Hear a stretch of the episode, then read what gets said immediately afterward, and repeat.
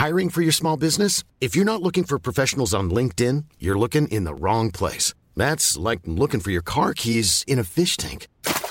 LinkedIn helps you hire professionals you can't find anywhere else, even those who aren't actively searching for a new job but might be open to the perfect role. In a given month, over 70% of LinkedIn users don't even visit other leading job sites. So start looking in the right place. With LinkedIn, you can hire professionals like a professional. Post your free job on linkedin.com slash people today.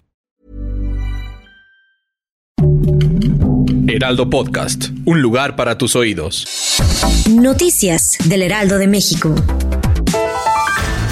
El presidente de México, Andrés Manuel López Obrador, convocó a la Secretaría de Cultura y a su representante Alejandra Fraustro con el motivo de impulsar la creación artística y enaltecer la grandeza de México. Dicha estrategia contempla el rescate de bibliotecas y acervos culturales, así como la preservación del patrimonio de las bellas artes. Fraustro concluyó que el objetivo debe cumplirse antes del mes de septiembre de 2024, justo antes del término del mandato de López Obrador.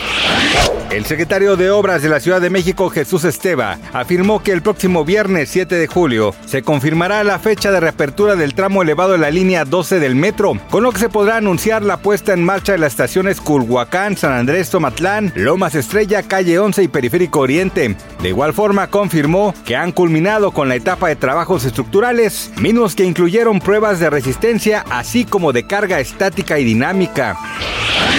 El ambiente musical se puso duro y es que el compositor y cantante Ray Mix se lanzó contra los corridos bélicos al tiempo que agradeció las recomendaciones que el presidente de México Andrés Manuel López Obrador ha realizado durante sus conferencias matutinas. A través de un mensaje de Twitter, el intérprete de Oye Mujer recordó que resulta importante ser más selectivos con la música que escuchamos porque los temas que hablan de guerra o narcotráfico no nos traen nada bueno. ¿Natael Cano es hijo de Eugenio Derbez? Esa es la pregunta que realizaron miles de internautas luego de que el intérprete de Corridos Tumbados apareciera con un look idéntico al que solía utilizar el comediante mexicano cuando interpretaba al famoso personaje El Óigame No, mientras que preparaba una carnita asada al estilo Sonora en compañía de Rob Grill, uno de los creadores de contenido gastronómico más jóvenes del país. Gracias por escucharnos, les informó José Alberto García.